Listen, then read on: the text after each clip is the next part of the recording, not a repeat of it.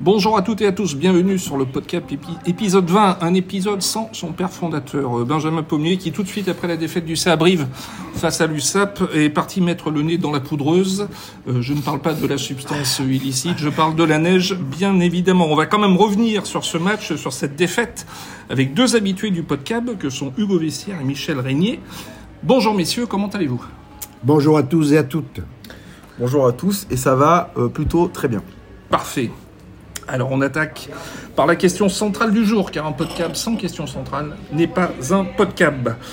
Le CAB s'est-il tout simplement vu trop beau au moment de recevoir euh, Perpignan? Alors rappelons qu'avant euh, qu'avant ce match, entre la réception de l'ASM et le déplacement infructueux à, Bayonne, Brive avait compilé 4 victoires en, en 5 matchs. Alors est-ce que consciemment ou inconsciemment, cela a joué dans la tête des brivistes? Le CAB s'est-il vu trop beau, messieurs Votre sentiment? Euh, euh, moi, je ne je pense pas qu'il se soit vu trop beau euh, consciemment. Par contre, inconsciemment, effectivement, quand on est dans une zone de confort, euh, dans le climat global euh, autour du club et au sein du club, peut-être qu'effectivement, sur certains aspects, ça peut jouer, mais je crois pas qu'ils aient pris ce match à la légère. Euh, je, peux, je ne peux pas y croire. Michel? Non, je, je, je ne peux pas y croire non plus. Je, si c'est le cas, je ne vois aucune raison objective pour que ça soit le cas. Et si c'est le cas, c'est difficilement admissible et entendable.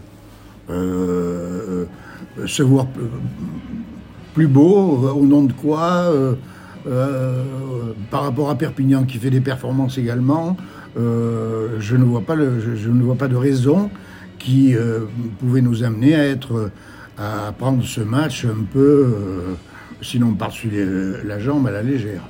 Euh, Est-ce que sur la deuxième mi-temps à Bayonne, il n'y avait pas déjà eu un peu ce sentiment La Brive était dans le coup à la pause, et puis les, joueurs l'avaient dit d'ailleurs à la fin du match, on n'y a pas remis le, nez en deuxième période, on s'est un peu reposé sur nos acquis.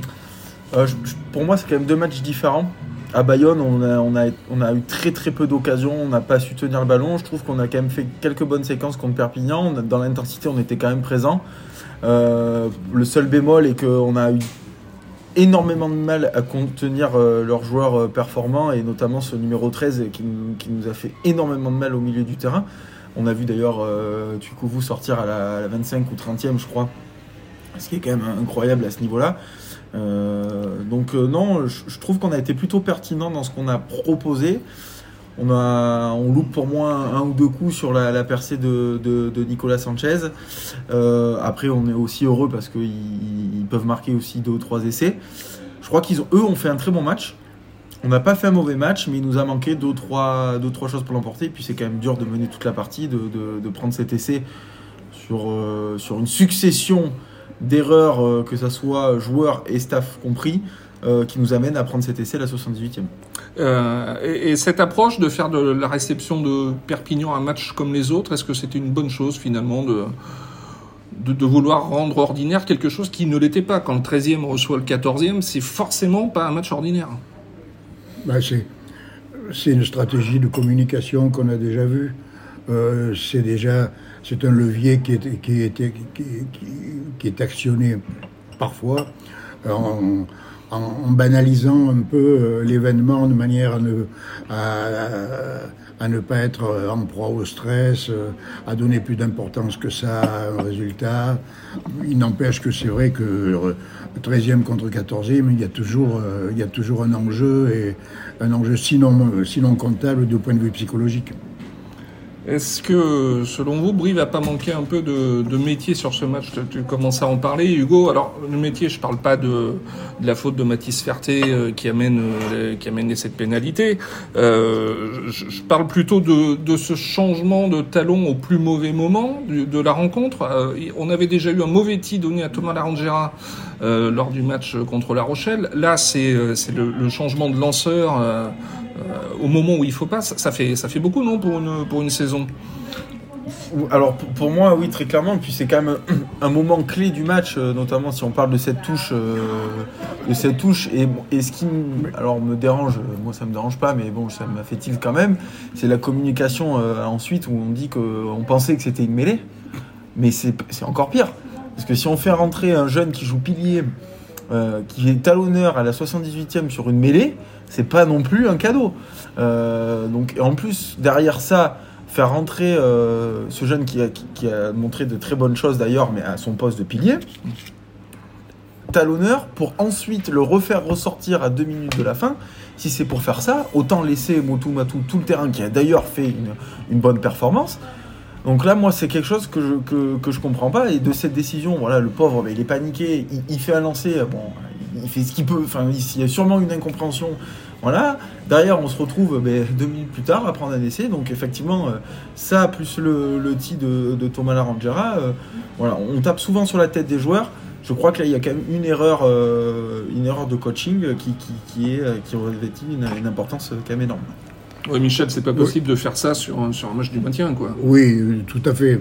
Mais, mais d'un autre côté, ça, n'est pas très étonnant, dans la mesure où cette inflation, euh, cette inflation de changement, de rechangement de joueurs qui rentrent, qui sortent, Twikuvu à la 23e, qui, re, qui re-rentre après, Boutineyata qui sort, qui re-rentre, il est inévitable, de mon point de vue, qu'à un moment donné, à un moment donné, tout ça se télescope et qu'il y ait des erreurs comme ça de commises. En plus, quand on voit les images, bon, le staff en haut, le, terrain en bas, avec des personnages qui s'agitent, qui parlent, tout le monde parle.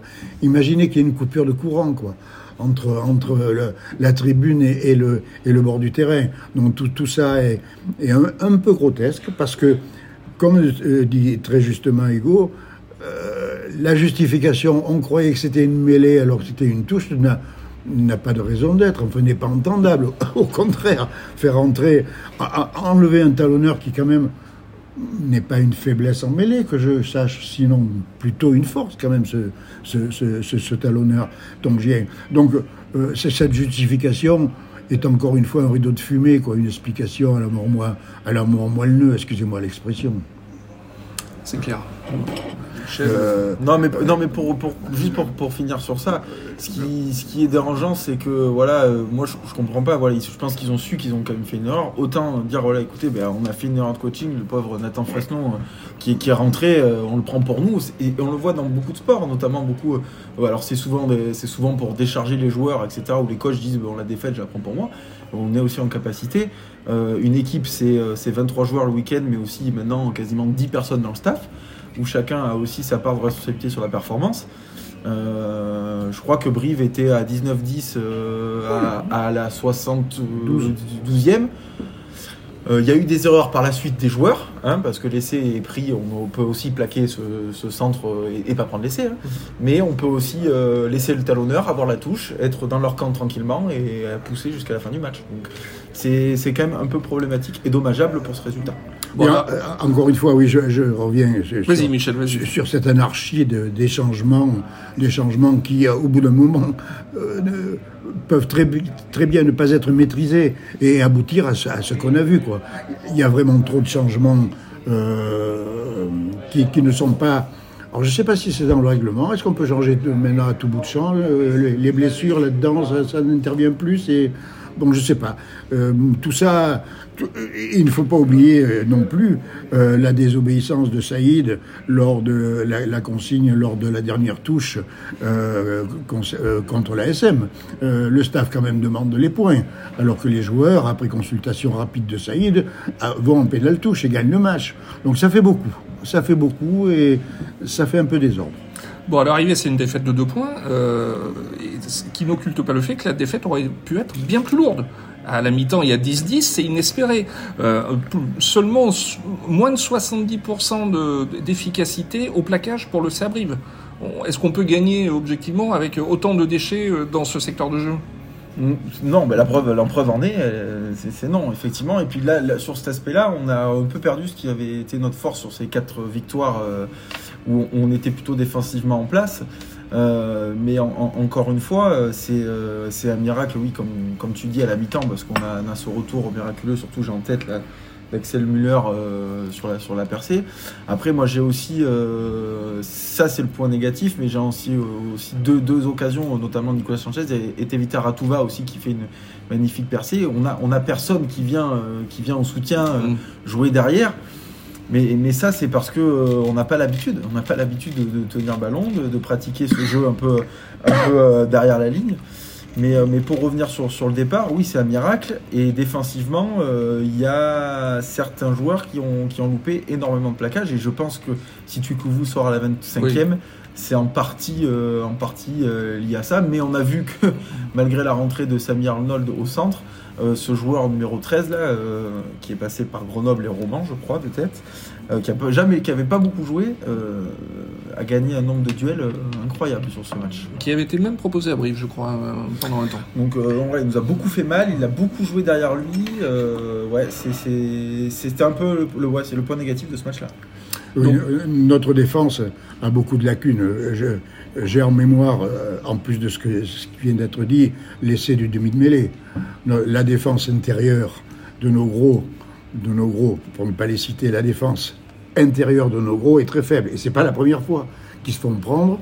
Euh, le replacement et, et la lourdeur de- du replacement euh, et le manque de vitesse de replacement de, de- de l'intérieur de notre défense est quand même rédhibitoire. hein. Oui. Euh, c'est pas la première fois que ça se produit. Hein. J'ai pas en mémoire tous les cas, mais là notamment ce demi de mêlée, il, les il leur échappe euh, d'une manière euh, quasiment inadmissible. Avec cette défaite, donc Brive et Perpignan se retrouvent euh, à égalité de points. Brive est, encore 13e euh, au, au point de terrain. Est-ce que est-ce que c'est c'est cuit pour la pour la deuxième place et le maintien direct, selon vous? Non, c'est pas cuit, c'est pas cuit. Comme j'avais dit la semaine dernière, c'était un match euh, capital, mais pas le plus capital. Alors, la, preuve en est puisqu'on a perdu et on est, encore 13e. On, reçoit Pau, euh, euh, au stadium. Il reste des matchs, donc tant qu'on n'est pas à la à la 26e journée, on pourra on pourra pas se prononcer. Non, je crois pas que c'est cuit. Si on, vient à faire trois ou quatre victoires d'affilée comme on l'a fait, ben, on, sera on sera 12e. Donc non, c'est pas pas cuit, mais ce qui est sûr, c'est qu'il va falloir euh, il va falloir euh, monter monter euh, monter le curseur euh, pour au moins aller chercher un match à l'extérieur. Michel, toi, tu y crois euh, à cette douzième place encore? À 3 trois, quatre victoires d'affilée, contre qui? Où? Euh, Moi, je les vois pas, quoi. Enfin, je, euh, on va au Racing, on va à La Rochelle, on reçoit Pau. Oui, bon, mais euh, je, je vois pas où on peut faire 3-4 victoires d'affilée. Alors après, Perpignan n'est pas dans les meilleures dispositions non plus.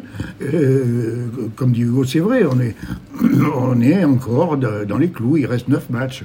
Mais vu ce qu'on produit, vu euh, le changement qu'on nous avait annoncé qui finalement n'est pas là, euh, je ne suis pas très optimiste. Oui, sachant que dès la prochaine journée, donc euh, Brive euh, va au Racing et dans le même temps, on a un Perpignan-Pau. Donc imaginons, euh, pourquoi pas que l'USAP euh, garde l'avantage du terrain, batte Pau. On peut aussi imaginer que Brive se prenne les pieds dans le tapis au Racing. On a rarement vu le, CAB euh, faire des étincelles euh, là-haut. Brive redevi- redeviendrait 14e. Euh, ça serait quand même un sacré coup au moral avec plus que, que 8 matchs à jouer, non? Ouais, bah alors après, oui, on peut faire tous les calculs, mais moi, quand je regarde le déplacement au Racing, oui, d'accord, le Racing, ok, mais le Racing encaisse énormément de points chez eux. Le Racing, c'est pas non plus euh, l'équipe qui roule sur tout le monde dans ce championnat. Euh, je me dis que, que voilà, c'est pas l'équipe qui me fait le, le plus peur aujourd'hui euh, dans ce championnat. Derrière, on, on reçoit Pau, on va à La Rochelle. La Rochelle avant. Euh, on, va à la, Ro- d'abord à La on- Rochelle. on va à La Rochelle. La Rochelle, excusez-moi, ils ont perdu trois, ma- trois matchs d'affilée à domicile. Trois matchs cette saison, pardon, Mhm. à, à domicile. C'est plus La Rochelle à domicile que, qui a pu être, même si ça reste champion d'Europe en titre. Euh, Aujourd'hui, qu'on voit quand même qu'ils sont plutôt en difficulté dans, dans, ce championnat. Euh, non, euh, voilà, écoutez, il reste 9 matchs. Moi, je, pense qu'on a quand même un calendrier plus favorable que Perpignan, c'est certain. Et on reçoit Pau, donc pour, pourquoi pas. Très bien, nous parlerons de ce Racing Brive la semaine prochaine. D'ici là, nous attaquons la dernière partie de notre pod de cab avec nos traditionnels top et flop. On va commencer par les flops, comme ça on terminera sur une, sur une bonne note. Alors un flop, Alors moi, Vessière. alors moi, c'est de toute façon les tops et les flops sont liés. Euh, je, vais me- je, vais, je vais les faire tous en même temps, comme ça euh, je prends un peu de, de liberté avec le protocole. Allez-y, allez-y. Euh, Tant que c'est pas un protocole Alors, d'abord, le top, euh, ça sera pour la, la sélection italienne. Euh, voilà, parce que malgré qu'on a la France n'a pas fait un très grand match, il faut pas non plus, comme je dis toujours, dire que c'est parce qu'une équipe n'a pas été bonne qu'on a fait une bonne performance. Je crois qu'ils ont euh, quand même bien augmenté leur niveau. Euh, ils ont gagné contre l'Australie chez eux, ils ont gagné au Pays de Galles euh, au tournoi destination. Je crois qu'il y a un travail qui a été fait sur cette sélection qui, est remarquable avec ben, Ange Capozzo en, tête de gondole. Non, ils ont fait les deux deuxièmes lignes ont fait une, une très grosse partie aussi. Donc non, c'est il faut, je crois qu'il faut savoir dire bravo. Et sur ce match-là, sur ce même match, du coup, mon flop, c'est c'est pour la, pas pour l'arbitrage, mais pour l'attitude de l'arbitre sur ce match-là, euh, qui a une attitude avec l'équipe de France, euh, j'ai trouvé euh, pas bonne du tout. Il n'a pas renvoyé de, bonnes, de bonnes images. J'ai en tête deux ou trois, actions, notamment quand, il demande avec le sourire la vidéo sur l'essai d'Ange Capozzo qu'il accorde en, une demi-seconde, alors qu'il regarde la vidéo à peu près 5 minutes pour l'essai de Ramos, qui est aussi, aussi facilement validable. Il met une minute pour signer la pénalité sur Macalou à la fin, qui est vraisemblablement la balle de match. Et j'ai trouvé, on a été très pénalisé, certes. Moi, à ce niveau-là, euh, en ayant la possession et surtout sur les 20 premières minutes où on a quasiment 75% de possession, on est pénalisé 7 fois. C'est très rarement vu à ce niveau international. Donc j'ai eu du mal à comprendre l'arbitrage sur ce match-là et l'attitude. Michel Ah, je suis, je suis abasourdi, je suis atterré par ce que je viens d'entendre, Euh, alors que tous les observateurs et les joueurs et les encadrements admettent que toutes les pénalités sifflées par monsieur, monsieur l'arbitre, euh, ils sont euh, de, la- de l'avis même des joueurs. Bon, non, euh, oui, bravo au rugby italien. faut pas oublier les moins de 21 italiens qui ont fait une- également une très grosse performance contre les moins de 20 français. Non, pff, mes flops, oh ben, j'en ai un paquet de flops. Mais Justin, J'en- Justin. J'en ai un. Le, le journaliste, je ne sais pas si on, met les guillemets, euh, dans le, journal de référence, euh, qui, ose dire que les Français ont été un petit peu handicapés par la lourdeur des pelouses du top 14. Ce monsieur devrait se réveiller et, constater que toutes les pelouses du top 14 aujourd'hui, quasiment, sont en synthétique ou et qu'elles ne sont pas, et qu'il n'y a aucune lourdeur des pelouses du top 14. Euh, donc voilà, bon, euh, des, avis comme ça à l'emporte-pièce, ça nous fait, ça nous fait, euh, ça nous fait, ça nous fait pas du bien, quoi. Je veux dire, euh, euh, Dimitri Zarzinski qui est catalogué par un autre observateur comme un, des grands espoirs au poste de- de- d'entraîneur de, la défense. Alors que ce, ce, ce Racing-là vient de prendre 90 points par les Saracens, 38 à Pau, et, on- et, et- et l'entraîneur du Racing également, tiens, qui, qui Et que ne de gagne- flop, que de flop. qui On ne a- gagne on a- pas un match depuis 2016 et qui non seulement n'est jamais menacé, n'est jamais remis en cause, mais va être promu président du club du Racing. Enfin, est-ce que ce Non, monde, je sais plus, Michel. Non, je sais plus. est-ce que ce monde est sérieux? On se le demande. Alors moi, mes, mon flop et mon top, eh bien, je les ai trouvés dans le dans le dans le match Brive euh, Brive USAP. euh, le flop, il est pour une poignée de supporters euh, catalans euh, qui ont un peu foutu le euh, en tribune en fin de match et même en début de match, ils ont pris des places qui n'étaient pas à l'heure. Les leurs, ils ont squatté donc les places d'abonnés du CAB. Ils ont arraché un panneau publicitaire, enfoncé du grillage, jeté de la bière sur des gamins d'école de rugby, allumé un fumigène. Bon, ça fait un peu beaucoup sur sur un match. Il faudrait pas que le stadium de- devienne euh, un stade de foot où, où malheureusement euh, ce genre de comportements sont monnaie courante. Euh, et mon, mon top, il est sur la deuxième ligne du SAB. Euh, Tex Ratouva et Lucas Polos qui ont fait un, un- un match, un, un boulot énorme. Ça faisait longtemps qu'on n'avait pas vu Ratouva à ce niveau de jeu. Et Brive Ouais. va en avoir besoin pour cette fin de saison qui s'annonce palpitante. C'est vrai. Voilà, c'est tout pour aujourd'hui. Merci de votre présence, messieurs. Merci de votre écoute. Et- Et à très bientôt sur le podcast. Au revoir à tous. Au revoir. à tous.